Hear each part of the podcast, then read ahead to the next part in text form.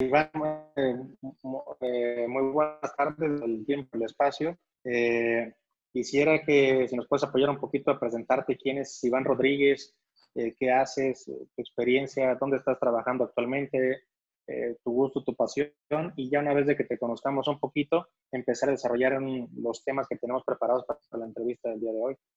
Muy bien. Sí, pues me presento. Mi nombre es Iván Rodríguez. Tengo 29 años.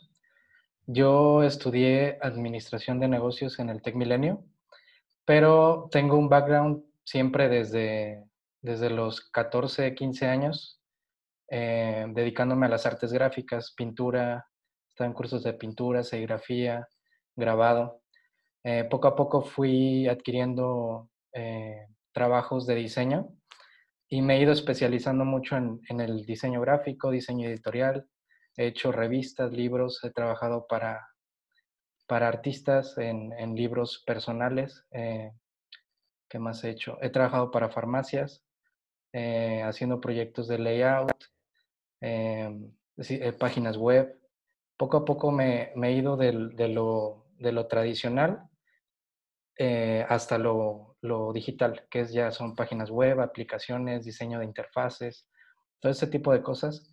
Y eh, a pesar de que tengo una licenciatura en, administración de empresas, eh, mi especialidad es en marketing digital y eso me, ha ayudado mucho a irme involucrando con empresas, también en, cuestiones de redes sociales, social media, eh, creación de contenido y poco a poco esta experiencia ya la tengo más o menos de 5 o 6 años, este, desde que las empresas empezaron más a pedir eh, con el auge de las redes sociales, eh, la administración de sus cuentas, que querían hacer videos y todo ese tipo de cosas. Actualmente trabajo en The First, que es una, una agencia digital eh, estudio que nosotros nos dedicamos a hacer la, la, creación de contenido, hacer todo lo que tenga que ver con branding para marcas, para empresas. También lo que hacemos es este desarrollo de, de procesos digitales desarrollo de procesos digitales. Tenemos un estudio que lo hacemos para generar contenido, contenido en fotografía, en imagen, en video y próximamente vamos a hacerlo en audio a través de podcasts, de, de, conferencias virtuales, todo como lo que estás planteando ahorita en este momento. ¿Cómo ves? Súper bien, Iván, muchas gracias. No sé si nos quieres explicar un poquito, digo, aparte de lo que hacen es, dices que actualmente estás en, en, en que es la compañía actual en la que ahí algo es, ¿cuál es, cuál es el puesto que desempeñas realmente tú? ¿Qué, qué, labor eh, realizas y cuál es el significado de The First? Ok. El puesto que yo desempeño en The First es, es director general de, de, operaciones y también me, me, tengo la función de ser como creativo. Entonces, director creativo de cada uno de los procesos que tenemos. Lo que, lo que representa The First básicamente es un enfoque totalmente digital en los procesos que, tenemos. Es, es, ayudar a las empresas que salgan del enfoque tradicional a un enfoque más digital, eh, que tiene que ver con, llevar sus procesos a, un, formato totalmente digital. The First quiere decir Digital First, que es un concepto que, nosotros eh, nos apropiamos para generar el nombre de nuestra marca, pero este concepto lo que trata de explicar es, es, en lugar de imprimir un libro, busca procesos digitales, que son, con este hoja de las nuevas tecnologías y de las tecnologías de la información, es más fácil llegar a gente y captar gente por medio de procesos digitales y de controlar eh, e, estos procesos a una forma digital que las formas tradicionales. Entonces, antes era eh, usual que la gente hiciera no sé, espectaculares o que metiera a radio, pero ese tipo de procesos no daban como mucha estadística o certeza de lo que tú estabas captando a nivel de publicitario. Entonces, lo que nosotros vemos con las nuevas tecnologías es que si tienes certeza este, de estadísticas, de cuánta gente te ve, de cuántas impresiones puedes tener, y eso es algo más certero, incluso más económico eh, hacer promociones a través de redes sociales o pautas en, tu página web para que te posiciones que estar haciendo eh, mensajes tradicionales como se hacía tradicionalmente. Sería básicamente eso. que digo, si, si, si, entiendo bien, creo que también el tema de digital first quiere decir que ahora actualmente esa tendencia es de que todas las personas o, o, cualquier empresa, antes de comprar o adquirir cualquier eh, servicio o producto, lo primero que haces es buscarlo primero en digital, ¿no? O sea, más bien de ahí es, yo me informo, quieres comprar un carro, ropa, un perfume, una computadora, anteriormente lo que haces es ibas a la tienda o a varias tiendas físicamente y preguntas en todas ellas, o en una o en dos. Ahora creo que el concepto es más de que primero digitalmente te metes a la computadora, investigas, comparas, revisas blogs y demás, y hasta que tomas tu decisión, finalmente vas y lo compras en la tienda o inclusive haces el mismo pedido directamente en línea y te llega hasta la puerta de tu casa. ¿no? Es lo mismo para un carro, lo mismo para todos. Cambiar ese enfoque tradicional de la venta física y de la información física a una información siempre primero en lo digital. ¿no? Y creo que eso es algo que hoy cualquier persona que nos pueda escuchar o que nos pueda ver eh, sabrá que es real, a lo mejor no entenderá el concepto, pero es un tema, si tú quieres comprar un automóvil, antes yo creo que de visitar todas las agencias, lo primero que haces es visitar sus páginas web, visitar las especificaciones, conocer dónde se encuentra la distribuidora, etcétera, y finalmente irlo. Entonces, no quiere decir que una cosa esté separada de la otra, sino más bien que ahora se hace primero digitalmente cualquier búsqueda y cualquier compra antes que, que, físico, ¿no? Claro, en ese sentido, lo que tenemos que entender es como vendedores o como empresas es que el sistema de consumo ha cambiado. Entonces, si antes nosotros teníamos que ir a la tienda y ver el catálogo y ver la textura, ahora lo que hacemos es, comparar. Entonces la gente cuando va a la tienda o cuando va al lugar, ya va más, incluso no tienes que decirle toda la información y características, características que pueda tener un coche, porque ella ya lo comparó en internet. Incluso con YouTube puedes ver mil productos y gente que te puede decir, lo recomiendo o no lo recomiendo ya viendo el producto. Entonces es algo muy padre que, la, que las empresas deben de entender. Si los hábitos de consumo cambian con las tecnologías, las empresas deben de estar donde los hábitos de consumo están. Entonces, eh, la información está este, al instante y tú ya vas con esa idea de qué vas a comprar y por qué lo vas a comprar, porque ya te lo recomendó un youtuber o ya viste la página y comparaste el motor, ya comparaste los cilindros, comparaste que no ahorra gasolina. Todo esto ya lo viste en las páginas web de los proveedores. Entonces, basado en eso, digo nada más para hacer un resumen y, continuar, basado en esa ideología o en esas tendencias que ustedes se apropian de, la frase y lo, transforman en el nombre del estudio actualmente. Así es. Perfecto. Iván, eh, te quisiera hacer una pregunta y a lo mejor parecería algo, algo soso preguntarlo o algo que dirías, qué, pregunta a lo mejor tan, tan banal, pero yo quisiera que nos explicaras desde con tus palabras y, tú que lo vives y lo has vivido, eh, ¿qué, es, ¿qué, es, un creativo? O sea, para ti, ¿qué es un creativo? ¿Cómo se define un creativo? ¿Qué hace una persona creativa? ¿Es, es alguien que lo lleva en la sangre, en, la piel, o es alguien que realmente lo estudia? ¿Son ambas? ¿Qué, es un creativo? Eh, a mi forma de verlo, es, es una persona que tiene la capacidad de de vivir todos los días con ese, ese sentido de crear algo. Eh, hay personas que se les dificulta mucho, pero hay otras personas que no pueden vivir sin, crear algo. Entonces, dependiendo de la personalidad de cada, que tenga cada persona, valga la redundancia, eh, puedes vivir dependiendo de ese estilo de vida. Entonces, yo puedo decir que todas las personas tienen creatividad y tienen la posibilidad de crear algo y lo hacen en determinadas ocasiones pero algunas se dedican a, estar constantemente pensando en qué ideas me va sacar. Entonces, si lo determinamos por funciones profesionales, hay ciertos sectores que tienen más gente creativa que otras. Un ingeniero puede ser creativo en sus procesos y todo, pero no necesariamente todos los días está creando en parte de su proceso puede ser, bueno, voy a planear y en ese proceso de planeación puedo, puedo eh, crear algo y experimentarlo, pero si ya tengo el proceso creado, no es mi principal función. Pero en ese sentido, si vemos a los creativos como un pintor o, o el ejemplo de Da Vinci, que todo el tiempo, independientemente a qué se dedicara, o sea, porque ramas tocó muchísimas desde la arquitectura, desde desarrollo de productos, desarrollo de tecnologías.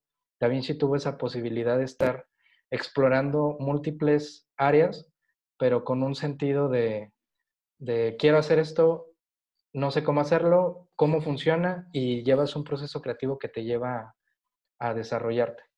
Entonces, en, mi sentido, creo que desde chico me ha gustado tener todos los días esa, esa necesidad de que mi trabajo o de que mi vida diaria me, me, ayude a estar en una posición de cero a tener algo. Entonces, creo que eso es lo que podría definir a un creativo y lo que hace diferente a alguien creativo que de verdad se dedica a eso a una persona normal. No sé si me, si me entiendes, más o menos. Digo, al, final yo lo que entiendo es que todos de alguna forma tenemos un creativo dentro, no importa si es de profesión o no, y qué tan buena, qué tan, o, qué tan, qué tan desarrollado tenga el sentido de creatividad, pero de que todos tengamos algún creativo y que el enfoque sea este, ¿no? En, en alguna profesión, en temas de arte, etcétera. Fíjate que ahorita me llama mucho la atención de que hablas eh, de Da Vinci, ¿no? y, y, creo que dentro de eso, eh, también ahorita se me viene a la mente por lo que platicas, el tema también digital. Normalmente hablar de cuestiones digitales es hablar de eh, números binarios, o, blanco o negro, prendido o apagado, o unos o ceros. ¿no? Entonces, y, haciendo una analogía, y ahorita es por eso que, me llama la atención el tema de Da Vinci, es porque creo que Da Vinci es un caso muy particularizado, fuera de otros inventores o otra gente de renombre, no sé, Nikola Tesla, Einstein, etcétera. A lo mejor Einstein también pudiera entrar en esta categoría de Da Vinci que juntaban ambos mundos, creo yo. O sea, pudiera ser gente que, que un Da Vinci que tenía un lado totalmente artístico, creativo, etcétera, pero también eh, sumaba de manera extraordinaria la parte racional, ¿no?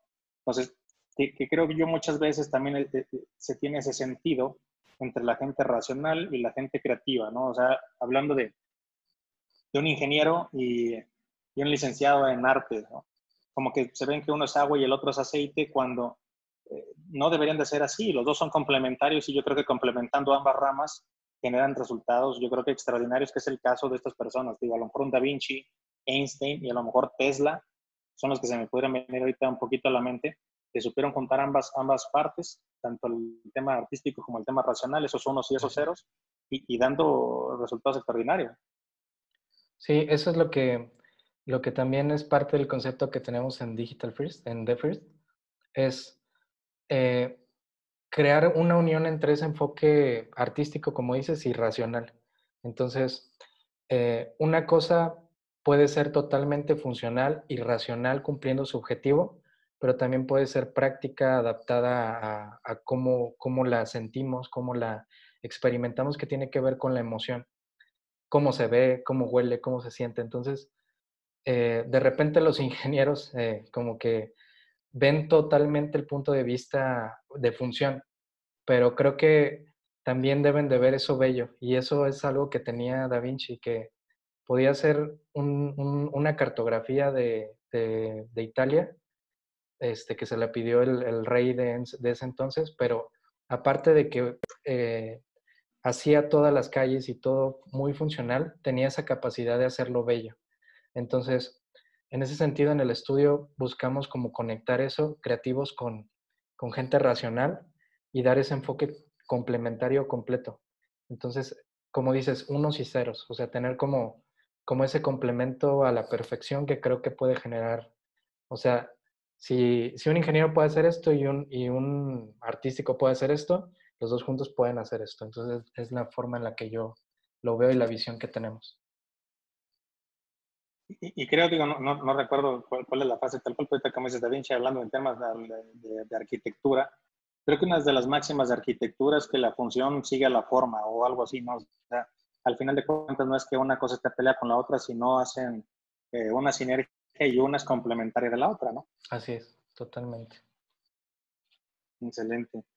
Eh, Iván, eh, si, si, me lo permites, quisiera que empezáramos a platicar un poquito más de ya el, tema que, que, vamos a desarrollar el día de hoy, el, tema de que nos vas a platicar, que es nuevamente con todo este tema digital al, que ustedes se encargan, es conocer más acerca de la industria 4.0 y más que la industria 4.0 de forma particular desarrollarlo como, como concepto y como ideología y como implementación. Yo, yo te digo, eh, porque en algunos casos estamos viendo que la industria 4.0 se, pudiera definir como esa función entre el mundo físico y el mundo digital.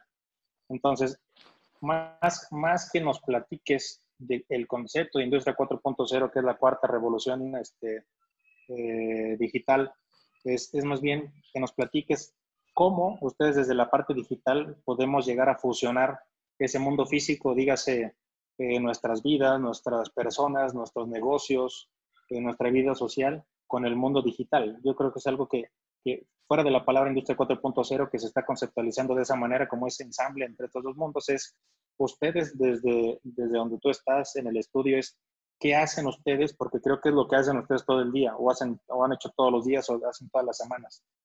Hacer uno solo entre ese mundo físico, esas necesidades físicas, esos resultados tangibles.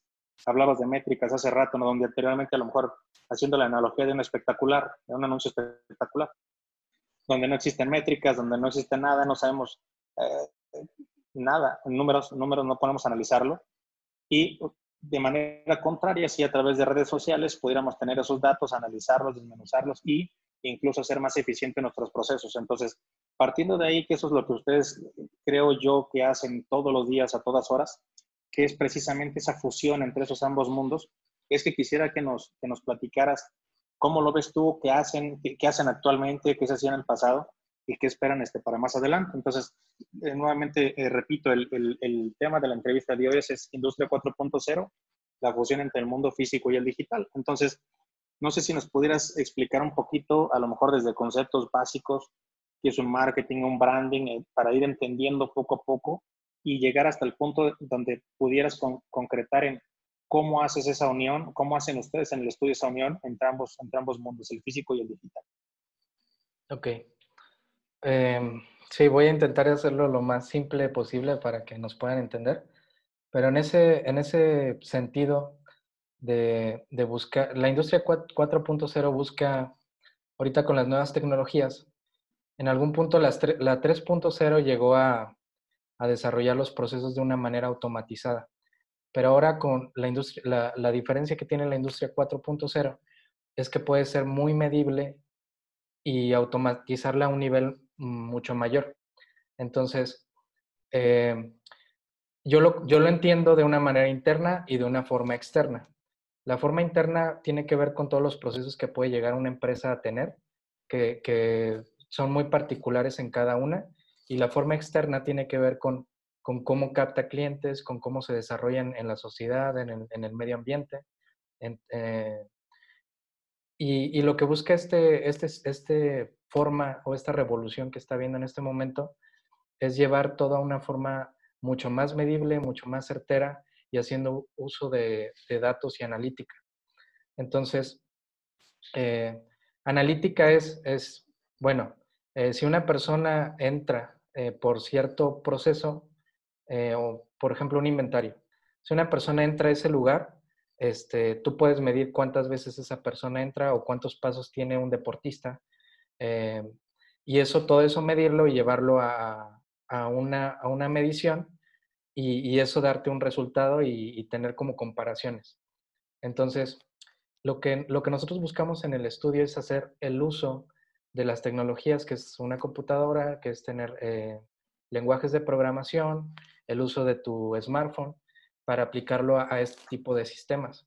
Entonces, eh, lo más fácil de ubicar es, son los procesos que hay digitalmente en cuanto redes sociales, páginas web, eh, aplicaciones, publicidad en Google.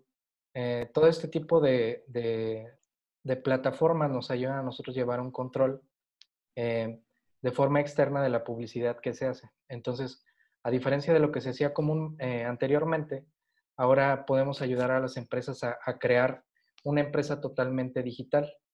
Entonces, eh, como te decía, de manera interna y de manera externa. Pero si una empresa tiene esa capacidad de, exponerse al mundo digital, es, está mucho más abierta a lo que está viendo hoy en día con las nuevas generaciones. Ahorita gente de mi, de mi edad, que ya somos millennials, todo buscamos en Internet. Entonces nos la pasamos viviendo en, las redes sociales. Entonces, si vemos eso y que las, las empresas puedan hacer uso de todo ese tipo de plataformas, ahorita estamos haciendo uso de una plataforma eh, que es, eh, son conferencias virtuales.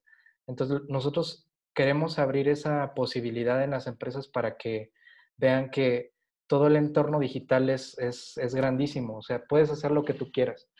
Entonces, desde una aplicación que haga cierto tipo de cosas para niños. Tú puedes hacerlo y ahí llevar eh, datos de cuántas personas lo descargan, cuántas personas este, están dándole clic a un botón, cuántas personas no la, descargaron pero no la usan, este tipo de cosas, o, hacer uso de Google Maps con ubicaciones, eh, ¿qué más? Procedimientos, eh, las personas, cuántos clics en cada botón le dan a tu página, ¿qué más? Eh, ¿Cuántas vistas tienes en tu canal de YouTube? ¿Cuántas vistas tienes en, Facebook? En diferentes plataformas sociales también se puede. Pero como te digo, es muy grande y no sé si quisiéramos especificarlo para así ayudarme a, tener como más certeza en la, respuesta que te pueda dar. De hecho, manera generalizada, se me hace, se me hace muy bueno hablar a, lo mejor hasta ah, de cosas muy sencillas como a veces Facebook o redes, porque yo creo que hoy en, hoy en día no hay persona en el mundo que no sepa qué, qué es Facebook. Que, que, no le saquen todo el provecho es una cosa diferente que es donde quiero llegar ahorita. Que, eh, pero fíjate que más adelante vamos a, ir especializando más el tema conceptual, pero yo más bien incluso ahorita por, por aquí lo anotaba y eh, quisiera que nos explicaras eh, el tema de digitalización, pero como para dummies, para, para, principiantes, para algo a nivel muy básico y de ahí lo vamos avanzando, porque yo te, te voy a poner un ejemplo muy sencillo a ver si, si, si, si me captas la idea, ¿no? Creo que hoy en día, eh, como precisamente qué bueno que hemos llegado a ese alcance digital en muchas personas y en muchos países, etcétera. Eh, pero ya un smartphone, un teléfono celular, una computadora está al alcance de casi de cualquiera, ¿no? O sea, pues, no, no meternos en temas de, de pobreza extrema, de, de, otra cosa, pero creo que es muy alcanzable tenerlo. Internet, creo que también, aunque no como en otros países donde hay mayor capacidad adquisitiva y donde el Internet es de mucho mejor calidad y más barato, etcétera, sin meternos en, esos, en ese aspecto. Pero creo que aquí, al menos en México, ahí tenemos buen alcance en eso. Entonces, lo puede tener eh, niños, niñas, o sea, vamos a decir, no sé, 15, 18 años en adelante, eh, amas de casa, eh, personal obrero, licenciados, trabajadores, todos tenemos ese alcance. Y precisamente porque la digitalización está con todos, creo que luego muchas veces también se ha perdido ese sentido de realmente digitalizar o realmente automatizar o realmente darle marketing o branding a cualquier proceso o a, cualquier servicio. Y quiero hacer, y quiero hacer esa reflexión en, un, en, un, tema muy básico que es el, que quiero hacer nada más para explicarte el contexto. Es, yo he visto y conozco eh, de personas y lo veo en muchos lados donde las publicidades dicen, ok, vamos a utilizar Facebook porque eh, eh, vi eh, con Iván, vi a, la gente de Google, vi a alguien más que están haciendo publicidad a través de Facebook y dicen que Facebook funciona. ¿no? Okay. pero lo primero que hacen es, van a sacar una foto de su producto, de su servicio o de su trabajo con el mismo celular, llegan, la suben y le piden a los familiares o a los agregados que le den compartir. ¿no? Entonces, más o menos esa es la estrategia de negocios y piensan que a través de eso se va a viralizar, van a poder concretar, van a poder hacer algún tema de, de venta, ¿no? Como que para ellos eso es, es marketing en redes sociales, ¿no? Entonces, yo lo que quisiera que nos explique realmente, poniendo también ese tema en específico y sin inundar a, a, otras aplicaciones como Google, como Instagram, como TikTok, como algo ya más, más de nicho de redes sociales y de publicidad en redes sociales, yo quisiera sobre ese, sobre ese sentido que tú nos expliques es, realmente hacer marketing, o, es bueno hacer marketing de esa forma en redes sociales donde yo voy y le tomo fotos, ¿sabes qué, Iván? Yo vendo este, grapadoras, ¿no? Entonces le saco una foto a este, lo publico y le doy compartir y denle me gusta con, con mi red de amigos, ¿no? Entonces, ¿eso realmente es hacer publicidad en redes sociales o, qué es hacer una publicidad en Facebook? ¿O cuál es el, un verdadero marketing? ¿O eso es marketing o no? ¿O, estoy equivocado? Pues creo que la gente lo ve de esa forma, pero es, es, es una forma de verlo muy limitada. Eh, las redes sociales, incluso Facebook, ya es un monstruo enorme que está en todo el mundo y Facebook se ha adaptado a cada cultura y a cada lugar. Entonces, eh, la gente que utiliza Facebook es, mucha gente. Entonces, eh, a mi forma de ver, la forma en la que se debe utilizar Facebook tiene que ser una forma social porque es una red social. Entonces, el principal enfoque que debe de tener una marca una empresa es conectar con la gente. Eso tiene que ver con el valor que tú le das a tu contenido. No solamente es vender o postear lo que tú estás ofreciendo, sino que la gente empatice y conecte con lo que tú, tu punto de vista, con lo que tú quieres vender. Eh, hoy en día las marcas eh, creo que se han reducido mucho a nada más tener una página de Facebook y subir pues lo que, pues, lo que tienen a la mano, ¿no? Pero yo creo que va más allá, va más allá con, con cosas que tienen que ver con branding, con estar, con la fidelización de marca, que es como, ok, ¿por qué te gusta la, la marca Apple? ¿Por qué le das like a la marca Apple? La marca Apple está todos los días poniendo ofertas de computadoras y si te fijas, la verdad es que no.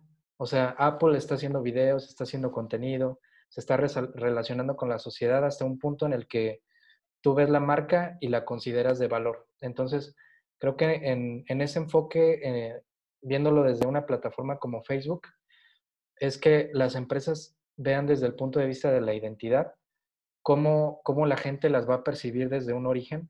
O sea, cómo está mi logo, cómo está mi fotografía, eh, qué tanto sale alguna persona, humanizarla es muy importante, qué tanto alguien platica. Los videos ahorita, platicar enfrente a, a una cámara y, postearlo en Facebook es, es, una forma de conectar mucho con la gente, pero a nadie nos gusta que nos vendan. Entonces, ver anuncios, para ver anuncios mejor vemos la tele abierta y pues ahí pasarte horas viendo televisión y viendo anuncios que no quieres. Entonces la gente ya está migrando más a, Internet y no quiere ver anuncios nada más. Entonces, es, yo lo veo como un proceso en el que tú debes de ir captando la atención de la gente, que les guste tu producto, que vean para qué sirve, que resuelva una necesidad y que llegue al punto en el que la venta se dé sola por sí misma. Es, es un nuevo enfoque que le das que va más allá de la calidad del producto, del producto en sí mismo, que, que es muy bueno, que eso ya debes darlo por hecho, pero al final es conectar ¿Y conectar para qué? Para resolver la necesidad de las personas. Entonces, estas plataformas te ayudan a, que la boca en boca se lleve de manera muy exponencial. Pero si quieres darte a conocer, necesitas hacer uso de, cómo funciona la plataforma. Y cómo funciona la plataforma es mediante publicidad. Este, hacer promo, más bien, hacer promoción. Porque una cosa es hacer publicidad y otra cosa es hacer promoción. Promoción es ayudar a que tu mensaje llegue a mucha gente, pero hacer publicidad es ya un, producto en sí, ¿no? Entonces, viéndolo de esta forma, si lo separamos, podemos tener un enfoque más claro de, cómo darle valor a lo, que, a lo que hacemos y a lo que creemos que puede resolver en las personas. Perfecto, perfecto. Y, y, digo, viéndolo de esa manera, creo que también es muchas veces es por desconocimiento que la gente lo hace así, por, porque no saben como tal realmente qué es lo que está detrás y se les hace lo más sencillo porque yo, entiendo a todas esas personas que agarran su celular y están promocionando su negocio, su servicio, su consultoría, su producto, que pues lo hacen con la mejor intención y lo hacen con el afán de publicitarse y querer ser eh, conocidos y volverse virales y demás, pero digo, honestamente, jamás jamás van a llegar a algún nivel de viralidad o de publicidad con, con, con, que nada más sus amigos o su abuelita y la mamá lo compartan, ¿no? Entonces, creo que es donde el tema de alguien que sí quisiera llevar eh, el, el, tema publicitario a través de redes sociales de manera eh, formal, pues tendría que acercarse a alguien profesional, a buscar esa consultoría, buscar esa, esa guía. Y que no solamente te lo digo aquí, aquí en este caso, digo, parte de los videos que estarán viendo aquí, aquí mismo en la plataforma de la tribu es que este mismo ejemplo se da para eh, el restaurante que quieres visitar, se da para el abogado que quieres consultar, se da para en infinidad de profesiones, donde decir, pues hay, hay quienes, eh, tocábamos el tema anteriormente, que luego tienen un problema legal y acuden al, al, vecino, al amigo, al hermano, que a lo mejor tiene la licenciatura trunca o sí egresó, pero nunca ha ejercido y no se especializaron, y, los llamábamos abogados de brocha gorda, ¿no? Entonces, eso mismo, ¿cuál es el resultado? Pues el resultado es fallido y la intención es muy buena, pero el resultado es muy malo. Entonces, creo que aquí es el mismo ejemplo donde la gente, si realmente quiere hacer uso o sacarle provecho a las redes sociales, lo haga a nivel profesional, lo haga con una guía y una consultoría realmente de la gente que sabe. Los likes de la abuelita y los likes de la mamá no sirven para nada, ¿no? Es, es más o menos el, el sentido. Sí, al final, o sea, yo veo que si tú abres un Facebook para tu empresa, para tu negocio local, para tu restaurante, lo que sea, va a llegar un tope. Entonces, ese, ese tope tiene que ver con, con tu grado de entendimiento de la, de la aplicación. Entonces, todas las aplicaciones sociales funcionan a través de algoritmos. Entonces, para romper esos algoritmos y llegar a que más gente te vea orgánicamente es muy difícil. Las empresas tienen que postear mucho, mucho, mucho, mucho, mucho, pero no tienen el tiempo de hacerlo. Entonces, ahí es donde está como el ciclo vicioso en el, bueno, quiero tener más seguidores, quiero tener más gente. Ya incluso la gente puede meterle dinero a, a sus propias páginas, incrementar en like en likes o en seguidores, pero no, no, no poder llegar a completar una venta. Entonces tiene que ver con todo un proceso de, tú encaminar a la gente que, tiene, que se llama funnel de ventas, que tú estructurar esos pasos para que la gente llegue a ese lugar, a ese embudo de ventas, para que te pueda, pueda llegar a concretarse una venta. Entonces, lo que yo creo que primero deben de hacer los negocios es llamar la atención este, buscar que la gente diga, oye, ¿ya viste esto? Mm, me sorprendió la calidad del video, o me sorprendió la imagen, o me sorprendió este, la persona que salió, me, me sorprendió los colores y todo este rollo de, de, que tiene que ver con marketing y psicología y todo ese rollo, este, que estudian ya gente profesional. Entonces, si te lo hace tu primo, si te lo hace tu, tu cuñado o alguien que conoces que no tiene un grado de experiencia y profesionalización, es donde eh, se, se, reduce todo, todo, todo lo que puede hacer una marca a ese grado de conocimiento. Pero si ya contratas a una agencia como, como nosotros o como más agencias que hay muy profesionales, pueden llevar todo ese proceso de una forma estratégica y asegurarte pues el resultado.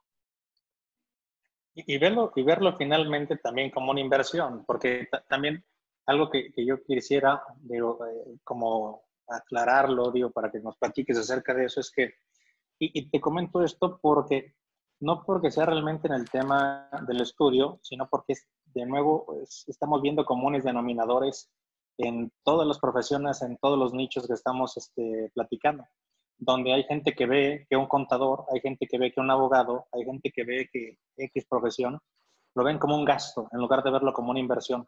Incluso ah, estábamos platicando de temas de abogacía preventiva, de temas de compliance en, otras entrevistas, donde sí, la gente debería tener una cultura, y digo, y creo que escogimos el peor país en México, como para tener una cultura de planeación o de prevención o de este tipo de estrategias previas a que pasen las cosas, porque no sé si te pasará también a ti, pero en abogados, en contadores, en, parecen bomberos, o sea, realmente la gente va y acude con ellos cuando realmente ya tiene la bronca encima, cuando están al borde del llanto, que no pueden porque Hacienda está detrás de ellos, porque el Seguro Social está detrás de ellos, o porque su misma, los mismos problemas que fueron generando hicieron que su negocio muriera.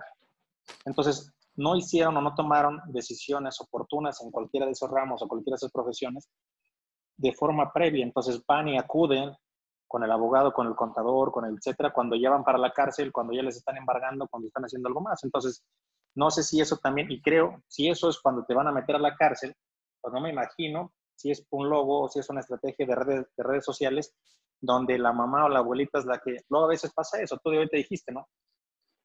Que luego muchas veces lo que pasa es que es que mi hijo este, sabe dibujar bien, entonces que mi hijo me haga el logo de, de mi negocio, ¿no? Pues sí, dibuja muy bien si va a hacer este, a pintar una barda en la esquina a una Virgen de Guadalupe, pero si, eso realmente le vas a dar un buen sentido de marketing y de branding, no creo que, que como tal ser un dibujante sea un, un, tema de diseño gráfico, de branding o de marketing. Entonces, digo, también a lo mejor que nos platiques, en el caso de ustedes también pasa lo mismo, o sea, realmente la gente acude con ustedes de, de, de forma correctiva cuando ya quieren arreglar las cosas, etcétera, o si, si, si tienen clientes que hagan este enfoque de manera preventiva. Ok, pues viéndolo así como la, la analogía que estás haciendo de, del abogado, de la prevención, yo lo que les, les, trato de explicar a las empresas es que traten de verlo como una startup. Entonces, cuando se abre una empresa, un nuevo negocio, hay cierto proceso y cierto modelo para llevar eso, que tiene que ver con lo financiero, que tiene que ver con el modelo de negocio, que tiene que ver con las alianzas, con, con, con este, los recursos que va a utilizar para generar el producto.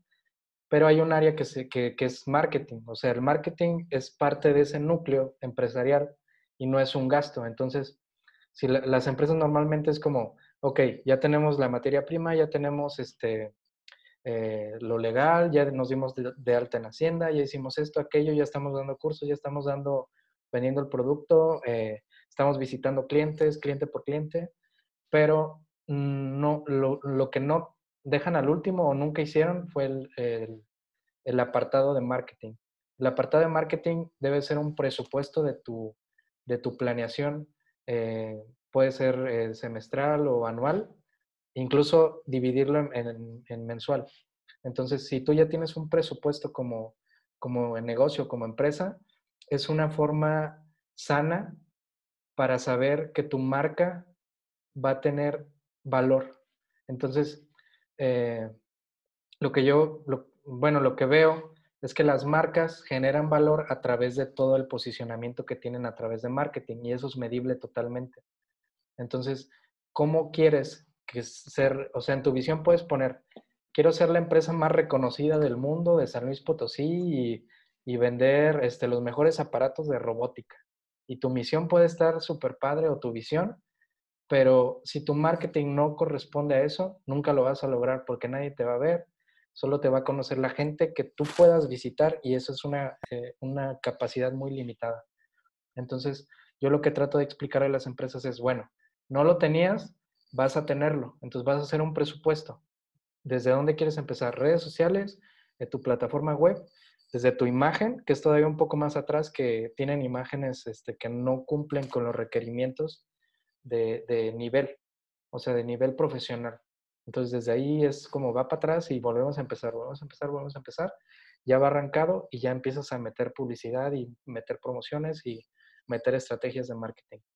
Entonces, en ese sentido, eh, no esperen, yo les diría a las empresas, no esperes a que, a que no estés vendiendo para invertir. Y si ya estás en el punto donde no estás vendiendo porque no invertiste en marketing, ya es muy difícil para que podamos llevar proyectos sanos, porque sí requiere de, mucho tiempo, de, mucha capacidad, de mucha estrategia para que tenga una solución. Entonces, quien debe de liderar eso es tu departamento de marketing o una agencia que, sea profesional. Entonces, si lo hace una agencia, tú debes de tener como, como ese sentido para que te lleven de la mano a lo que tú quieres hacer. Entonces, básicamente es eso. Esa analogía. Y, que, también aquí, y que también aquí quisiera hacer, vamos, eh, eh, quisiera tocar el, siguiente punto, que, eh, o como lo bien lo mencionas, verlo además de como una inversión, porque al final de cuentas el marketing, el dinero que se invierte en marketing, tiene que ser dinero que venga de regreso. O sea, por cada N pesos que tú le pongas, eso te tiene que dar una cierta utilidad y tiene que tener un retorno de inversión. Entonces, básicamente también es una inversión no porque por quererle llamar bonito o no quererle llamar gasto, es porque realmente eso que se le invierta va a traer dinero y va a traer más dinero de regreso, ¿no? Claro. Eh, y ese es el principal miedo que tiene que tiene la gente. Es como, ya invertí un chorro, pero no lo veo inmediatamente. Entonces, ahí quisiera recalcar que es un proceso. Es un proceso en el que llevas tu marca, inviertes, pero en algún punto te va a retornar. Y, eso es seguro. O sea, en, todos los clientes que hemos tenido ha habido un retorno de inversión, pero sí es un proceso que se debe de llevar. Y que eso es importante y que también, vamos, eh, aunque sí existe y se va a dar el retorno de inversión, habrá clientes que dependiendo del producto, del servicio, a veces hasta de suerte o que hay más carismáticos que otros o de mayor calidad que otros. Con algunos el retorno es muy rápido y con algunos el retorno tarda mucho, ¿no? Sí, no es lo mismo venderle, bueno, gestionar la publicidad de una estética que las señoras casi cada semana están, todos los días hay gente en una estética que vender, no sé, sensores para la industria automotriz. O sea, es totalmente diferente y, las capacidades de compra son totalmente diferentes. Ahora que te vas a cortar el cabello, te voy a decir la señora de, la estética que le, que le, hagas una campaña de marketing, Iván. Sí, sí pues ahí estamos para todo negocio que, que, que nos pidan. Fíjate que también digo, además de ver este tema de, de, digitalización o de marketing o redes sociales como un, algo que deberían todos de tener y que deberían de presupuestarlo y que deberían de tener paciencia en que se logren los resultados, yo también quisiera eh, ponerlo en, otra perspectiva y a lo mejor aquí haciendo una, una composición con, las demás, con los demás entrevistados que hemos tenido que son de diferentes ramos, que es muchas veces creo que, creo que la gente y esos son de los consejos que, estamos pidiendo, que yo estoy pidiendo a los entrevistados, ¿no? Es que, qué recomendaciones o qué consejos le darían a la gente que quiere emprender o a la gente que está haciendo redes sociales desde su teléfono o la mamá o la hija y que lo están haciendo, es qué recomendaciones le darían. Y estamos buscando muchas recomendaciones para al final hacer un compendio de cada uno de los rubros, darles como una guía, eh, un resumen, un, sumario Sí, mira, en temas legales esto es lo que tienes que hacer, en temas digitales esto es lo que tienes que hacer, en temas operativos esto es lo que tienes que hacer, en temas logísticos esto es lo que tienes que hacer. Y dar una guía generalizada para decir para cualquier tipo de negocio que se pueda aplicar. ¿Y por qué en todos estos, por qué todas estas ramas y por qué todas estas guías y por qué todos estos nichos? Quisiera explicarlo de la siguiente manera, porque no sé si eso es lo que te pasa a ti y que te digo, yo he visto con el abogado y perdón que insisto tanto, pero es algo que ya estaremos viendo y que quiero recalcar mucho. Creo que la gente, luego a veces por desconocimiento, eh, inexperiencia, etcétera, a la, a la, hora de emprender, a la hora de buscar algo, a la hora de querer que, tener un buen resultado, buscan siempre cuál es la fórmula mágica, la receta mágica o el producto mágico. Entonces, no sé si se acercan contigo, y, y ahorita lo tocaste, creo que brevemente y es a donde quiero profundizar, donde llegan y te dicen, oye, este, ¿cuánto me cobras? Yo vendo grapadoras nuevamente eh, y necesito vender un millón de grapadoras. Entonces, necesito que me lleves mis redes sociales para vender dos millones o diez millones y venderlos más caros. Entonces, creo que muchas veces la gente se confunde con que marketing o publicidad o etcétera es la fórmula mágica para que todo su mundo se resuelva. ¿no? Cuando creo que esto es un tema de que el producto sea bueno, que el servicio sea bueno, que el precio de venta sea bueno, el que el trato al cliente sea bueno, que la logística sea buena. Por eso hablamos de esta guía extensa y de este compendio de buenas prácticas en todos los rubros, porque necesitas tener un balance, un equilibrio donde todo sea mayormente bueno y, y, encontrar esa fórmula mágica, donde no solamente es marketing el que te va a dar el éxito, ¿no? Y esto, eh, el, otro día eh, escuchaba una plática de Juan Lombana, el de Google, eh, el expert de Google. Ah, okay y decía que muchas veces luego, que decía que muchas gentes luego ven al marketing como si fuera, hacía una analogía con el fútbol, de hecho él le va al Cruz Azul, ¿no? Entonces decía, bueno, pues tú me estás diciendo, Iván, que el marketing es una inversión y que el marketing trae retornos y que el marketing me va a dar más dinero, ¿no? Entonces, pues le voy a meter más dinero en marketing. ¿Sabes que traigo un millón de pesos en marketing y te doy un millón de pesos? Pues necesito que me des dos o que me des más, más dinero él decía, esa misma analogía es como, imagínense que están jugando fútbol y el, y el juego del fútbol es, gana el que anota más goles, ¿no? Entonces, ¿y quién anota los goles generalmente en el fútbol? Pues los delanteros. Entonces, ¿por qué en lugar de tener eh, medios, defensas, portero, pues ¿por qué no pones 11 delanteros?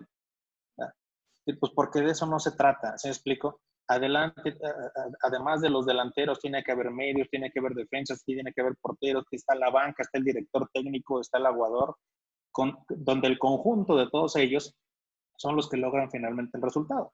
Pero ver esa analogía de el marketing, son delanteros, pues vamos a poner entonces 11 delanteros, pues eso está, está mal. Creo que esa conceptualización es lo que mayormente trae la gente, ¿no? decir, este, tengo dinero y en lugar de invertirlo en mi producto o hacer un, producto diferenciado, un producto, un servicio diferenciado, o tener consultorías y, tener un equilibrio en todo lo que hago, normalmente digo, no sé si lleguen contigo y decir, oye, pues traigo un millón de pesos y quiero que me rescates. Y no sé si un millón de pesos, porque creo que hoy la crisis actual de esta pandemia, no sé, tú platícanos cuáles son los presupuestos que normalmente tiene, tiene la gente, o sea, llegan con millones de pesos a que les vendan, tienes clientes de millones de pesos, tienes clientes de, de cientos de pesos o de miles de pesos es, ¿Cuáles son esos presupuestos más o menos que tienes? Y te digo, llegan contigo más o menos pensando hacer esa analogía de eh, todo mi dinero ya es rico o todo mi dinero ya es famoso. Sí, eh, bueno, lo que dice Juan, Juan Lombana es cierto, o sea, eh, yo lo veía un poquito más con, no sé si viste el, el, el, documental este de Netflix de Last Dance, donde sale Michael Jordan y los Bulls.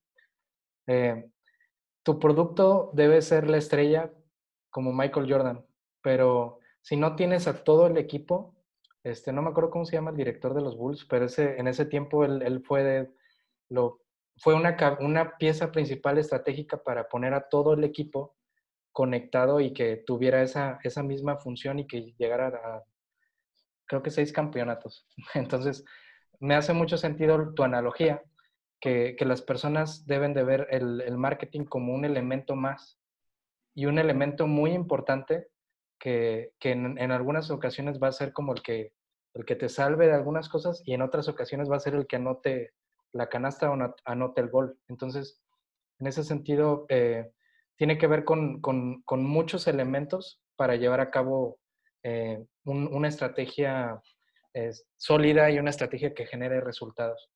Entonces, eh, lo que dices es cierto, o sea, las personas no, no, aparte de que no consideran el, presupuesto de marketing, llegan a, a, pensar que el marketing es mágico. Entonces, el marketing sí, es, sí, sí, tiene ese toque de magia y chispa que te puede mover las emociones, pero que no, no manipula, o sea, no es algo que te manipule y que te lave el cerebro y que ya por eso te va a comprar la gente. Eh, entonces, en ese sentido, el marketing tiene que ver con, con crear una relación con el consumidor en base a todas las características que a ellos les gustan. Entonces, si a ti te gusta el color verde y yo genero un producto color verde, ya voy adelante porque te va a gustar, porque simplemente el hecho del color es un elemento que tú pusiste en tu producto. Pero si eso lo llevas a, una, a un análisis, este, es todo un entorno. Entonces, eh, eso te lo enseñan cuando creas empresas y creas negocios, nosotros tenemos un, servicio que tiene que ver con el diagnóstico de estos elementos, precisamente para, para llevar un enfoque a lo que queremos hacer y que la gente no tenga unas expectativas falsas de lo que vas a generar, porque de repente es muy frustrante que te digan, bueno, tengo, no sé, 20 mil, 30 mil pesos, o incluso 5 mil o 2 mil, ponle.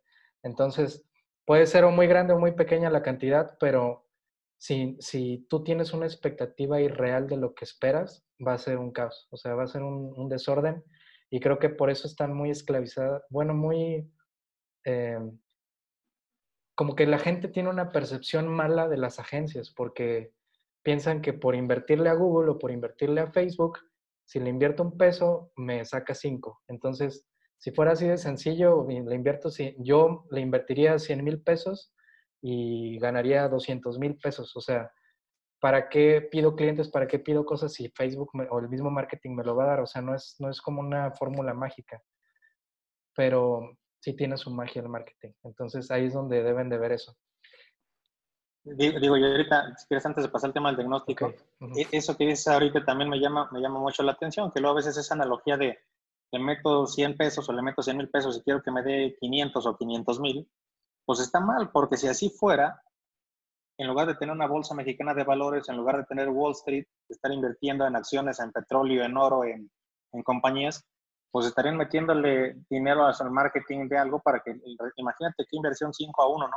Pues no hay una inversión en el mundo que te dé 5 a 1 en un plazo, no sé, X corto tiempo, en, en, un año. Estamos hablando de ganancias del 500%, pues no, lo, no, no existe. Entonces, pues no existiría la bolsa mexicana de valores, existiría ven con Iván y dale 100 mil pesos o dale tus ahorros y te los multiplica por dos o por cinco. o sea, es, como muy totalmente, totalmente irreal. Pero fíjate, también te quisiera preguntar para no perder ese hilo, eh, Iván. en, en, el tema también de presupuestos, porque creo que ahí sí, eh, o sea, están las dos caras de la moneda, donde decir, bueno, ya te entendí que hay que profesionalizarlo, hay que tener consultoría, hay que tener guías, tenerlo dentro de mi presupuesto, pero es cuánto le invierto, qué porcentaje, si mi compañía vende, eh, o mi empresa, o mi changarrito, o mi, etcétera, mi restaurante, mi, corporativo, lo que sea, porque todos creo que en algún momento deberían de estar metidos en el tema de marketing, el tema de, redes sociales, ¿no? Es, pero ¿cuánto le invierto? Porque dices, bien ahorita lo mencionas. Creo que uno de los mayores puntos también, algo ya en el, tema específico, es que no importa si le vas a invertir mil pesos o un millón de pesos mensuales a tu marketing, es que exista una alineación de lo que con ese dinero se puede hacer para no tener expectativas irreales, ¿no?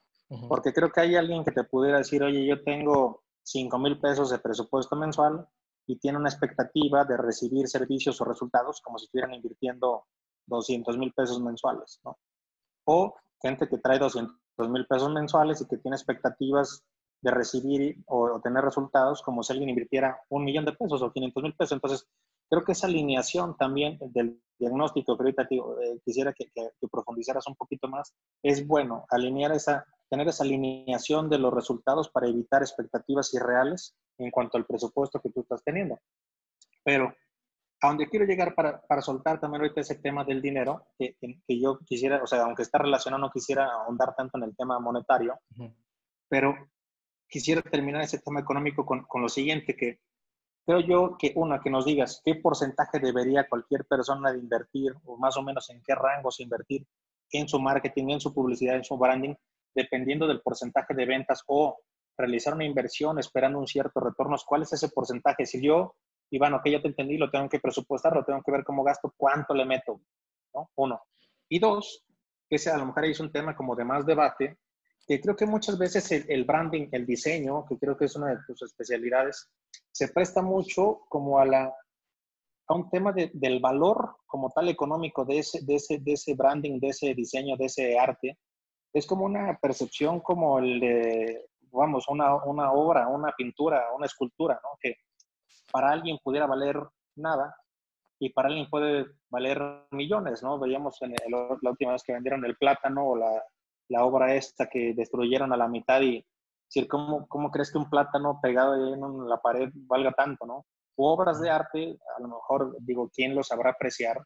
Que, que valen millones de dólares, ¿no? Entonces, Creo que muchas veces este tema de marketing digital es un tema de percepción, ¿no? Que para algunos podría valer millones, para otros podría valer nada. Y, te voy a hacerte ahí muy en, ese mismo sentido, y por eso yo lo anoté así para recordarlo, esa, esa, es, ese, ese comparativo, ese conflicto entre la abstracción del arte, por así decirlo, y la obtención de resultados, ¿no? O sea, cómo se tienen esos dos y cómo se le da valor al, al, marketing. Para unos vale mucho, para otros vale poco.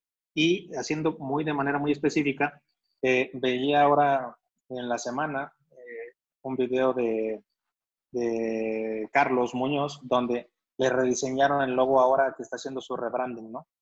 Y decía, estaba platicando con la persona que le hizo el diseño, dice, oye, güey, el logo me costó un millón de pesos y toda la gente dice que está horrible.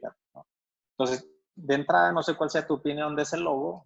A mí en lo personal no me gusta, o sea, se me hace un logo feo, pero vuelvo al, vuelvo al punto de que es un tema de percepción, ¿no? Es esa, esa abstracción del arte. Es decir, pues un millón de pesos para ese logo, güey, y creo que hubieras buscado a alguien más y te sea algo mejor.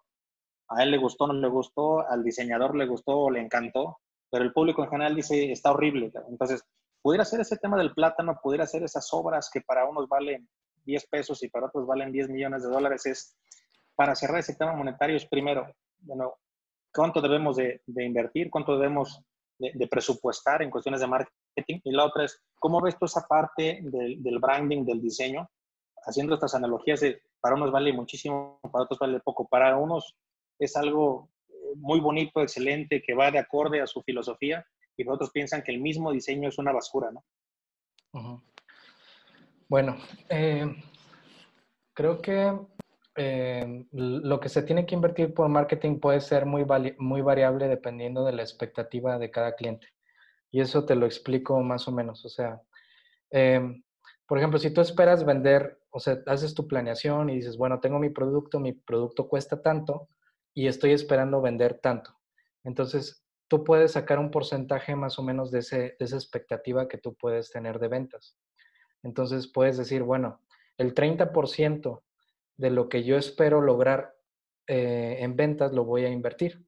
Entonces, eso, eso depende de tu plan. Eh, puede ser muy variable dependiendo de cada empresa, pero hay gente que empieza así, bueno, voy a generar el producto, mi expectativa de ventas es esta, más o menos eh, yo creo que puedo invertir el 30% de mi expectativa de ventas.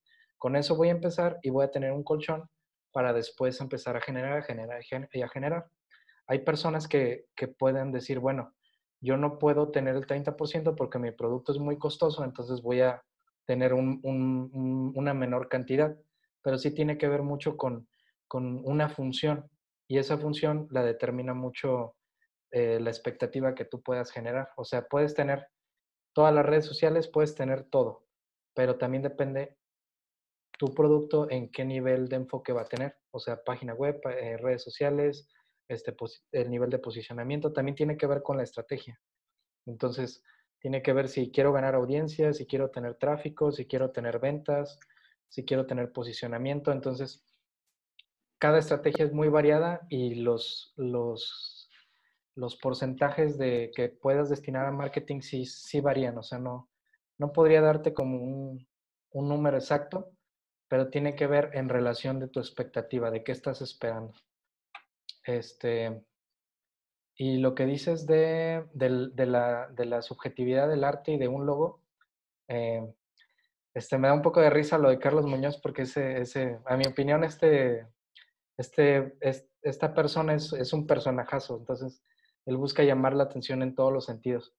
Y si lo ves eh, con su onda del logo, eh, yo creo que este, eso fue más para, para hacer para Maya, ¿no? Pero bueno, un logo, eh, tomando ese ejemplo que, que, quizás fuera real, si un logo... Que, realmente, que realmente hubiera costado el millón de pesos. Bueno, realmente costó el millón de pesos, ok.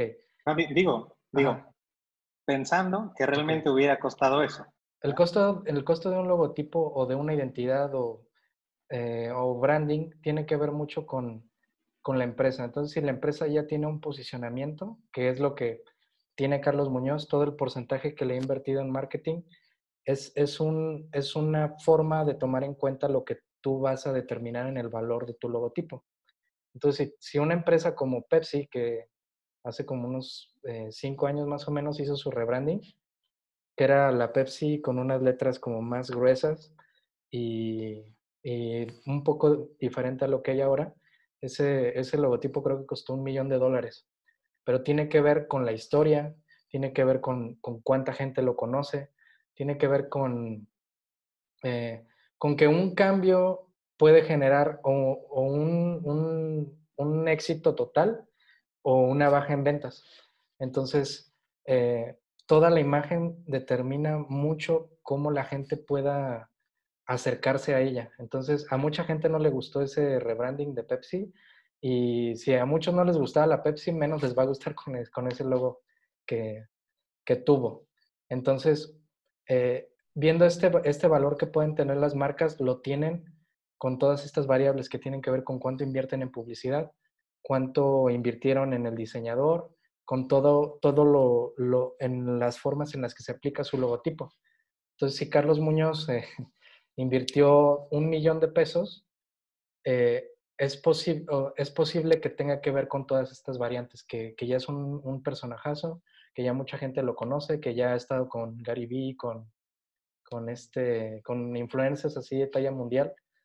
Este, pero ahí es donde está lo, lo, chistoso de, de, una imagen, que puede no gustarle a todo el mundo y que tiene que ver con la percepción. Pero aquí lo que, lo que creo que me parece bueno desde el punto de vista es que está alineado a su personalidad, que es lo más importante. Si a él le gustó, ¿qué es lo primero? Y si le representa lo que él es, creo que si él está dispuesto a pagarlo, es, es totalmente bueno eso. Entonces, eh, si le gusta su audiencia, también es mucho, mucho mejor. Mm, pero creo que lo, más importante es que refleje lo que significa la marca, porque al final después va evolucionando la marca conforme el tiempo. Em, entonces, a mí el, logotipo, la verdad, no me gustó tanto, pero creo que sí lo representa. Entonces, creo que eso no se me hace mal, este, pero no quiere decir que no me guste. Y, también en, lo personal no me gusta mucho su personaje, pero sí siento que su contenido es muy bueno. Entonces, ahí es donde cada persona va a decir, sí me gusta, no me gusta, pero, pero al final es un enfoque de branding que depende mucho de la estrategia que quiera llevar. Entonces, si, esta, si esa estrategia de, de resaltar su nombre y de enfocar su marca a un nuevo nivel, eh, le, le, llevó a números, le llevó a ventas, le llevó a, a que gente eh, en publicidad se haga exponencial, pues creo que es efectivo. Em, y lo que hablabas... digo, al, final ahí con esto, Iván, digo, para, para querer entender el, el concepto es, okay. realmente me estás diciendo que la percepción como tal de un logo, más que, digo, sí, que, refleje el, sentido de la persona, la filosofía o lo que sea, es, estás viendo que, la percepción del logo te lo va a dar la capacidad de tu bolsillo. O sea, si alguien está bien jodido, güey, de lana y quiere decir, oye, os traigo 100 pesos para un logo y le hace un logo que refleje lo suyo, es un buen logo. Pero si alguien trae un millón de pesos como Carlos Muñoz o si trae un millón de dólares como Pepsi, pues el logo lo vale porque el bolsillo del cabrón lo vale. O sea, más o menos esa es, esa es la analogía. O sea, la percepción o el valor final del logo está basado en uno, que refleje la identidad de la persona y dos, la capacidad del bolsillo de la persona que está o la compañía que está representando. No, tiene que ver con el valor de la marca, que es diferente a la capacidad que tiene de pagar la persona. Entonces, si una persona tiene la capacidad nada más de iniciar, su logotipo tiene que tener el valor que le da la agencia o la persona que te lo diseñe. Entonces, eso va a depender de la calidad con la que pueda hacer un logo. No sé si me entiendes la diferencia. Entonces, si Carlos Muñoz, Carlos Muñoz tiene un millón de pesos para pagar, es muy diferente a lo que vale su marca. Entonces, eh, al momento de cobrar, mm, que puede cobrar alguien, debe de tomar en cuenta em, eso, o sea, no, no por, el, por lo que él genere, tenga que ser a fuerzas cuánto cobrarle y si es un mal logo en los dos aspectos pueda ser, o sea, no, no, no sé cómo decirlo, pero no, no quiero decir que una persona que tenga 100 pesos va a tener igual un logo como Carlos, como Carlos Muñoz que tenga un millón de pesos, sino que al final de cuentas lo, lo es una variable entre todo lo, lo, que representa la marca y el trabajo que puede hacer el estudio. ¿Sí me entiendes? Entonces, ahí, ya está más claro. Ok. Creo que ahí está más claro porque te voy a decir por, por lo siguiente. Creo que siguiendo esa misma analogía, dices, uno, obviamente es, eh, vamos, la responsabilidad que ese logo va a llevar ante ser, ser, ser la imagen de, responsabilidad de una marca. ¿no? Es la responsabilidad que que esa imagen lleva algunos les gustará, a otros no les gustará, pero es qué responsabilidad tiene ese logo contra esa marca, que represente esa marca. Y yo creo que otro también tema bien importante y que digo, yo creo que cabe ahí la analogía con, con obras de arte es quién te pintó el cuadro, cabrón. ¿Sí me explico? O sea, quién es el artista que, que, te está creando como tal el logo. Porque de nuevo, a lo mejor es un logo muy bonito, pero lo hizo eh, el grafitero de la esquina, cabrón, pues, pues ni representa ni tiene ninguna responsabilidad de marca y no tiene ningún sentido y no es nadie reconocido a, creo que el diseñador este que le hizo el, el, logo a Carlos, puede que guste o no guste, representa, tiene la responsabilidad de la marca y es alguien reconocido. Entonces, decir, yo te cobro por ese logo un millón de pesos y creo que hasta le hace ahí como jugando el chiste de, te lo dejé barato porque somos amigos, ¿no? No manches. Pero sí, haciéndolo en ese sentido, tiene que ver con el valor de la marca. Entonces, eh, Chupa Chups tiene un ejemplo que en España eh, Dalí les diseñó su logotipo. Y Dalí lo hizo en 10 minutos, 12 minutos. O sea, una cantidad de tiempo ridícula. Entonces Dalí dibujó el logotipo y Dalí pudo haber dibujado un mal logotipo, pero eso es diferente al valor que tiene algo que hizo Dalí. Pero en este sentido, el logotipo de Chupa Chups fue una genialidad, otra genialidad de Dalí. Entonces, Ah, poniendo ese ejemplo, si el diseñador de Carlos Muñoz hubiera sido Dalí, hubiera estado carísimo por el valor que tiene, que tiene el mismo Dalí y por la responsabilidad que va a llevar Dalí en hacerlo, porque si lo hace mal o lo critican, su imagen se va a ir para abajo. Entonces, en ese caso, muchos estudios que han hecho malos trabajos para empresas súper reconocidísimas, eh, si hacen un mal trabajo, al final toda su publicidad, todo lo que hicieron se puede ir para abajo en percepción. Entonces, ahí está la importancia de, un buen diseñador o de un estudio que tenga el profesionalismo para para tener la responsabilidad de decir, yo hice un buen trabajo y por eso te lo doy así. Excelente, excelente. Iván, a lo mejor, eh, fíjate que ahorita estamos revisando el tema del diagnóstico, pero creo que todavía nos queda mucha información que revisar y, para no, no, entretenernos tanto en este tema, sobre todo de marketing, sino quiero entrar ahora sí al, a la plática de esta fusión entre el, el mundo digital y el, y el, físico, hablando precisamente de, esa industria 4.0, nada más para, ya lo, ya lo platicamos, ya vimos brevemente, vimos algunos ejemplos que hacen ustedes en el estudio para realizar esta función, pero eh, yo por aquí veía, que la industria 4.0, esta cuarta revolución industrial, abarca la combinación de la fabricación tradicional con prácticas industriales de última generación, logrando un desempeño inteligente de las cosas.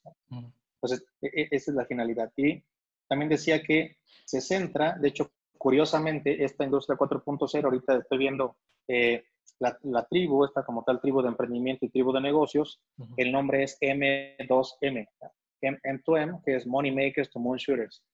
Eh, sin embargo, también aquí hablando de industria 4.0, me encontré dentro de la investigación que estaba haciendo que precisamente también hay otra analogía, eh, hablando de, la, de esta revolución industrial, que dice que se centra principalmente en el uso de implementaciones de comunicación máquina a máquina a gran escala, y de hecho ahí es M2M, es machine to machine. Entonces, creo que así como está el M2M de la tribu, está actualmente también la industria 4.0, haciendo ese enlace de máquina a máquina, eh, tienen exactamente las mismas letras y casi el, el, el, mismo concepto que nosotros aquí actualmente en la tribu, ¿no? Y hacen este machine to machine con una fusión con el Internet de las Cosas y con temas de interacciones, interacciones ya digitales, no solamente sencillas, sino dando pie, y, y platico esto para, para, centrar el tema de la industria 4.0 y esa fusión, para hacer, abrir la siguiente puerta hacia el tema de transformación digital, donde ya no son temas de marketing o branding o publicidad vía redes sociales, sino donde ya se van metiendo otras aristas en esta industria 4.0 más, más especializadas, más evolucionadas. Ya, ya no pasamos de el, la, publicidad de casa, de, lo que hablamos de la mamá, algo más profesional de consultoría, pero aquí ya nos estamos adentrando en un tema más especializado, donde todo esto que ya platicamos, esta digitalización, se echa mano de inteligencia artificial, eh, de, sistemas de automatización, de lectores inteligentes, del Internet de las cosas, etcétera. O sea, ya abriendo esa puerta, ¿qué es lo que está haciendo esta industria 4.0, esta transformación digital?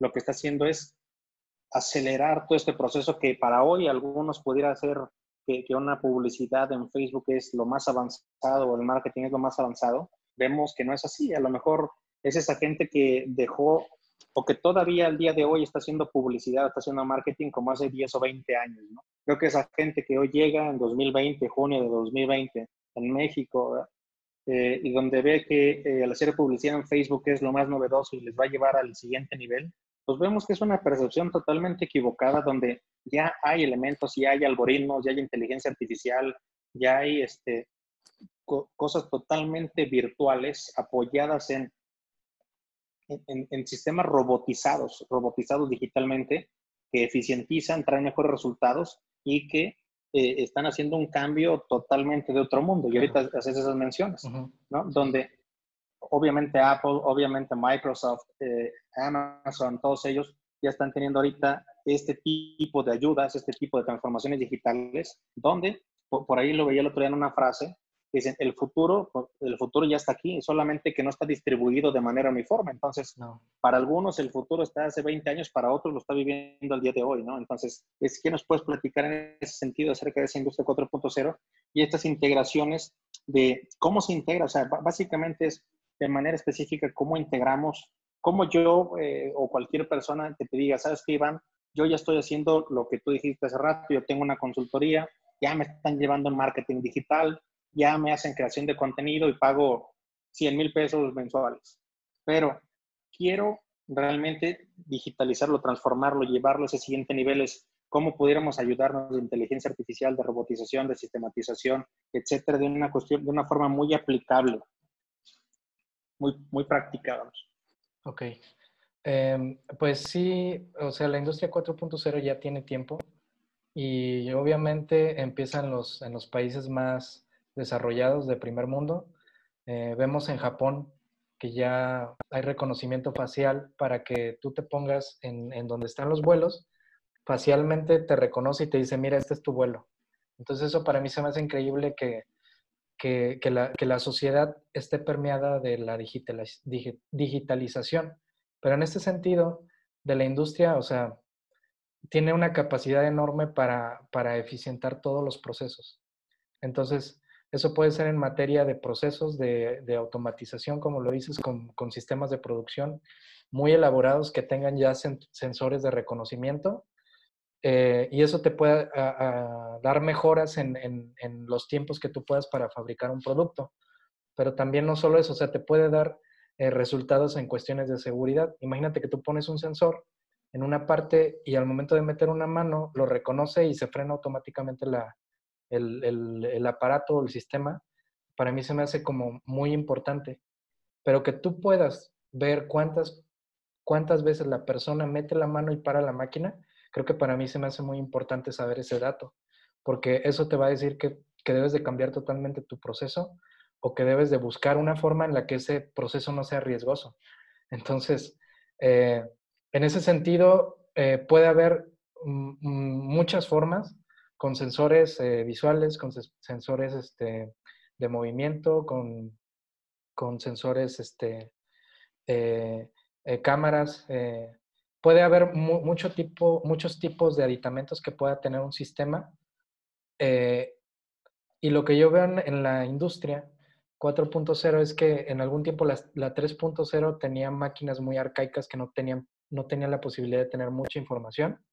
Entonces su, su, capacidad de disco duro era muy limitada, pero ahora tenemos capacidades de nube, de, de tener en la nube información, de hacer respaldos, este, de tener internet, eh, redes de internet ya más desarrolladas, que la información es instantánea y súper rápida, que, la, que las empresas inviertan en ese tipo de dispositivos este, hace que, que tú puedas tener esa información a la mano. Pero ahora la industria 4.0 te dice, bueno, tienes la información, pero no solamente a nivel de programación es tenerla, sino es procesarla y darte resultados automáticos que tiene que ver con el, con el machine learning, con, con la inteligencia artificial, con el big data. Entonces, eh, todo este tipo de lenguajes de programación como, como Java y este, Python y todo ese tipo de, lenguajes ayudan al programador a, generar proyectos que para la empresa no necesitas a, un, a un, no sé, super empresario que solo tiene 24 horas, 8 horas diarias para analizar tus datos. Entonces ahí el sesgo de, de capacidad de recolectar información es súper limitadísimo y tardaría miles de años en, en ver todas las deficiencias de tu empresa. Pero si tienes a un programador que tiene esa capacidad de crear algoritmos para, para determinar ciertas funciones y ciertos errores en los componentes, tú puedes crear una, una automatización más, más, más tangible y que no dependa tanto de, de personas. Entonces, donde el intercambio de la información y el procesamiento de los datos puede ser este, casi automático. Eh, es mi forma de ver ahorita la, la industria 4.0, que pueden hacer no sé, reconocimientos de sistemas de códigos de barras, de QRs, de chips, NFCs, este, en inventarios, este, que los inventarios con, con lectores te puedan mandar este, los datos a la, a la, computadora, ya teniendo los datos en la computadora los procesas y ver resultados y, incluso la conexión que puedas tener en, administrativos, también eso se me hace muy importante. Yo lo que veo es que cada persona va a llegar a tener un, celular a su mano totalmente de la empresa, donde tenga softwares que, te digan toda la información, incluso que puedas poner ahí tu agenda y que tu jefe ya pueda saber dónde estás y pueda monitorearte en el buen sentido del control de todos los procesos de la industria. Entonces, sí creo que es, que es un, algo que los países primermundistas ya están experimentando y que creo que podemos tener en México. Entonces, aquí es que, que, los programadores y que toda esa gente creativa que pueda resolver los procesos de otra forma, de una forma más nueva, eh, puedan alinearse con la visión de las empresas. Entonces, ahí creo que eh, cada vez la industria está abriendo más las puertas a ese tipo de visiones y pues en ese sentido nosotros queremos ser de los primeros aquí en, en San Luis Potosí.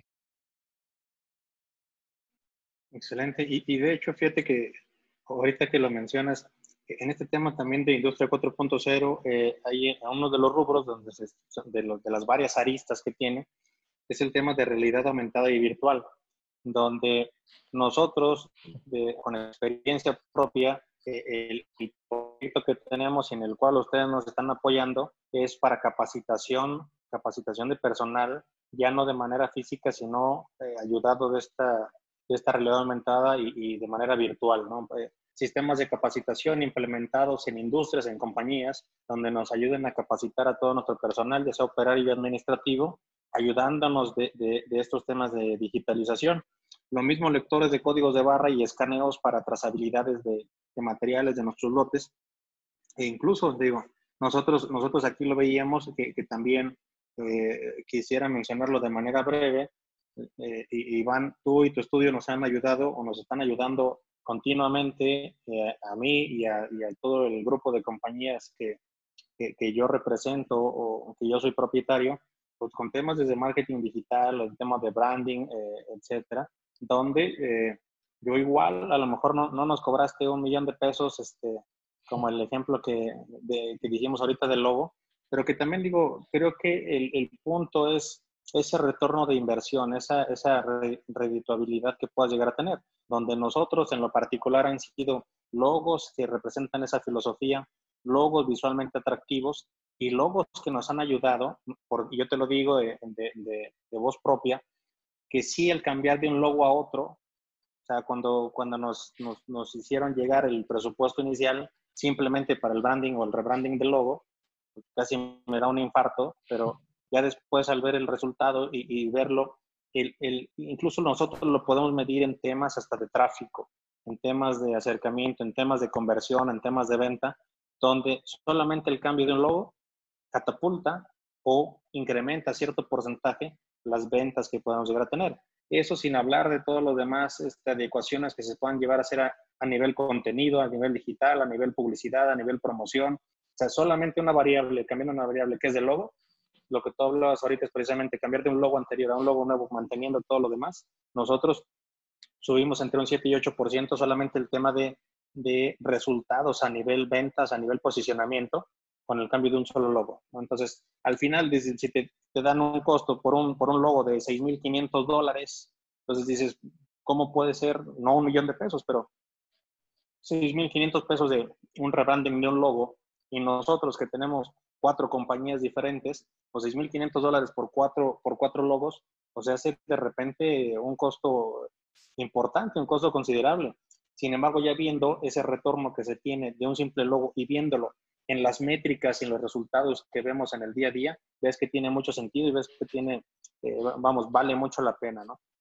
Eh, y digo, esperemos ahora que terminemos ese proyecto de, de, la capacitación y los lectores de códigos de barra y el tema de digitalización, ya más enfocado a estos temas especializados en, a nivel sistema dentro de nuestra organización, Iván, que pudiéramos estarlo mostrando de, de ese trabajo que se hizo, cuáles son los resultados y físicamente qué es, eh, o, o, en la realidad qué es lo que está sucediendo. Pero claro. quisiera, quisiera pasar a, a, a, un tema importante, Iván, ya casi para llegar al cierre de esto, que es en un tema eh, futurista, en esta misma transformación digital. Y de nuevo, insisto, que el futuro está aquí, solamente que no está eh, dividido o esparcido de forma igual, ¿no? Pero eh, aquí hay una frase que yo noté y que la he mencionado últimamente porque quiero que se grabe y que cualquier persona que vea uno u otro video lo escuche, que, que es que la digitalización se vio forzada esta digitalización que se vio forzada por la pandemia del coronavirus ya no es más una excepción, sino la regla. ¿no?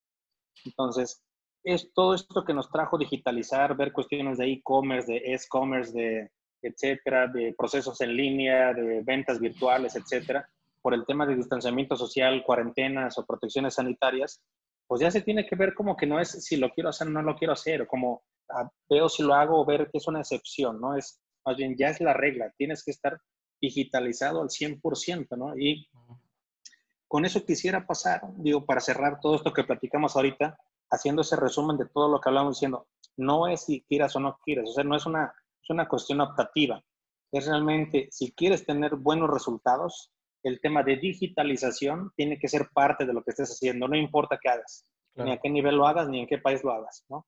Entonces tiene que formar ya una, una regla de lo que de, tiene que ser parte de nuestra cultura, ¿no? Sí, en pocas palabras, lo que yo diría de esto que estás diciendo es que si la tecnología y la sociedad van en algún punto, la empresa a fuerza tiene que estar en ese punto.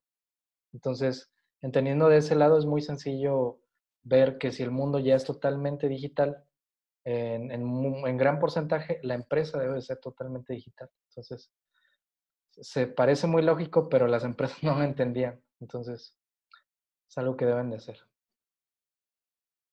Perfecto.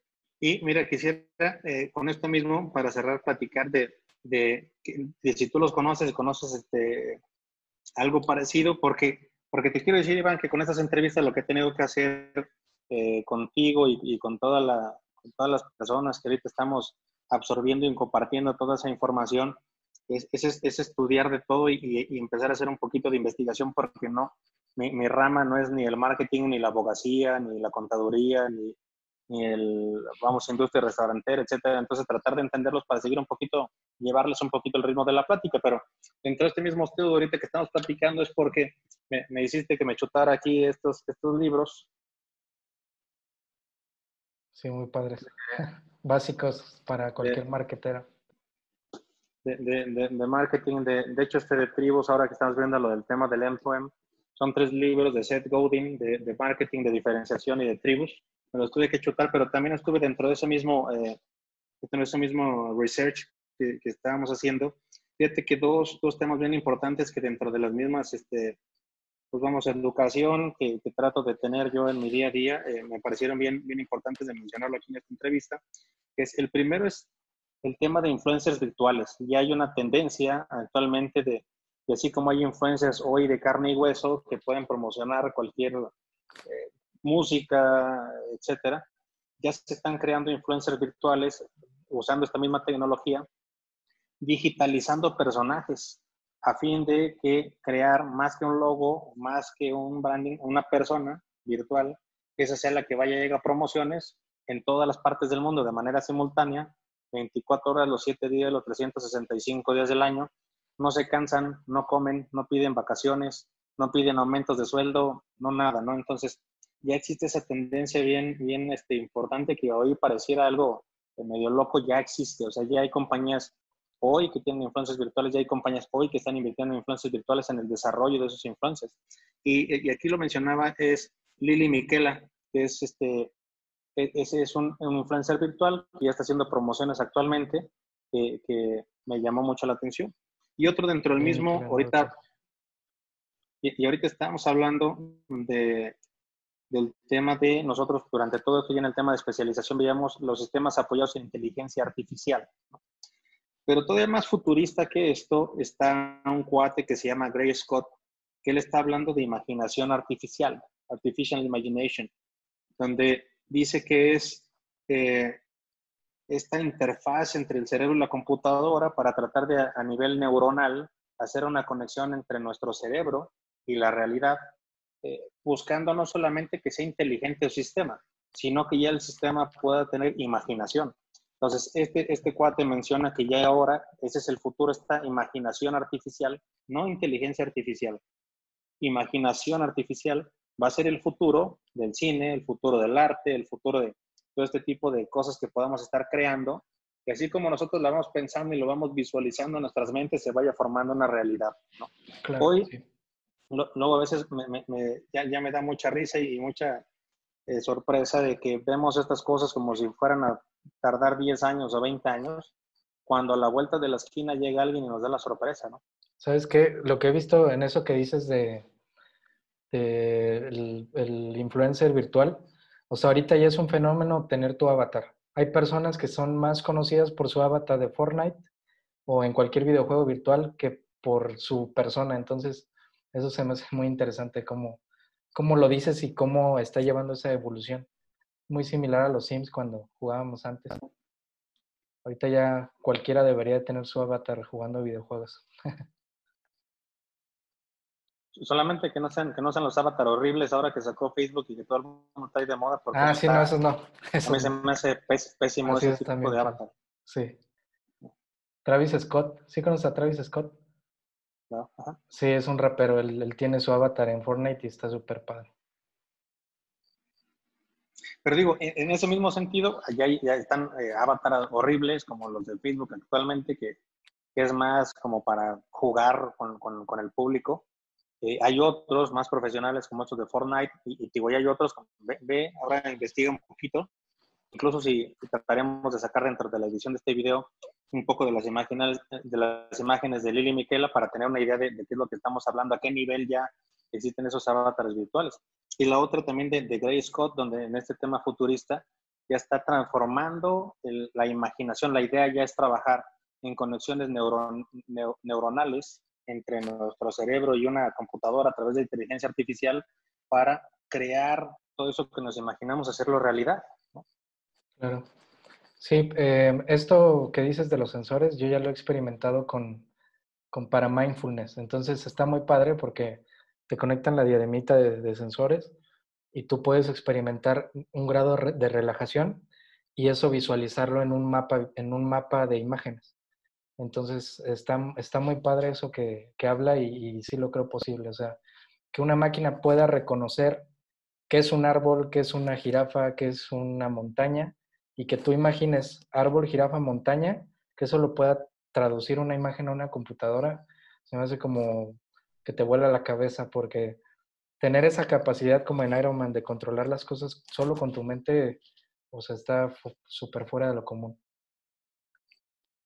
Y, que fíjate que hoy eh, creo que es muy común y a lo mejor con eso pudiéramos estar cerrando con, con esta, con esta idea de creo que hoy ya se ha estado robotizando al humano, ¿no? Ya, ya hay desde, vamos a decir, partes, por si por algún accidente podemos tener algún robot, el mismo, mismos marcapasos en la gente que ya es esas ayudas o esas asistencias médicas o mecánicas a nivel sobre todo eh, médico, que donde a través de, vamos, partes humanas robóticas ayudan a que el ser humano continúe más o menos con su vida normal, de caminar, de poder este, tomar cosas, mencionar marcapasos, respiradores.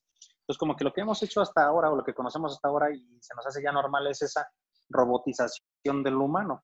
Pero con esto mismo, creo que yo quisiera, y ahí más o menos ir cerrando esta, esta entrevista, Iván, con que yo creo que ya la siguiente tendencia y lo que ya estamos viendo es la humanización del robot, donde ya, bueno, ya va a haber robot, donde ya hay que lo operen ya hay todos estos sistemas artificiales y demás, y donde ahora lo que se trata es de que ya funcionan, ya hacen las tareas específicas y creo que lo hacen mejor en temas mecánicos, por así decirlo, o de procesos, mejor que cualquier humano, pero ahora necesitamos humanizar ese robot para tratar de evitar conflictos o tratar de que, de, que, de que haga las labores que un mismo ser humano mejor de manera eficiente o eficaz, pero también considerando la parte humana, ¿no? Entonces, ya no es hablar de robotizar humanos, yo creo que más bien deberíamos estar viendo la siguiente tendencia que es la humanización de los robots.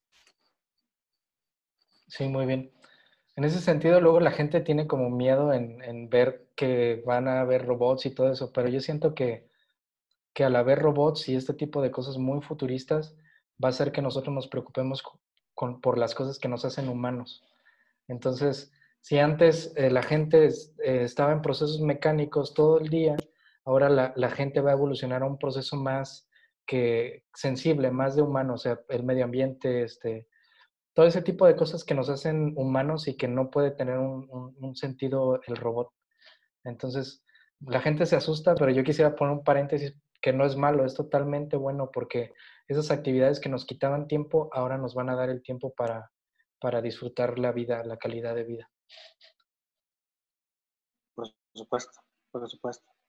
Iván, pues muchísimas gracias eh, eh, por el tiempo, por el espacio, por compartirnos estas eh, recomendaciones, estas experiencias. Este, es, es, de mucho valor. Yo espero que estemos haciendo estas entrevistas contigo y con todos los invitados de manera más frecuente, repitiéndolas, tocando ahora sí temas en específico que se pudieran desmenuzar, no solamente tener un, un, vamos, una información tan generalizada donde se extienda tanto, sino ya temas muy en particulares que se puedan desarrollar y eh, pedirte que te sumes a, esta tribu de emprendimiento, esta tribu de negocios, esta tribu de activismo social, obviamente también aportando esa arista de la transformación digital, que es uno de los comunes denominadores que estamos tratando de manejar aquí en la tribu, y eh, también a pedirte que, que, nos, que nos apoyes dándonos más información, eh, regalándonos algunos artículos, invitando más gente con eh, la misma pasión, con el mismo sentido, con el mismo profesionalismo a que se sumen a esta causa.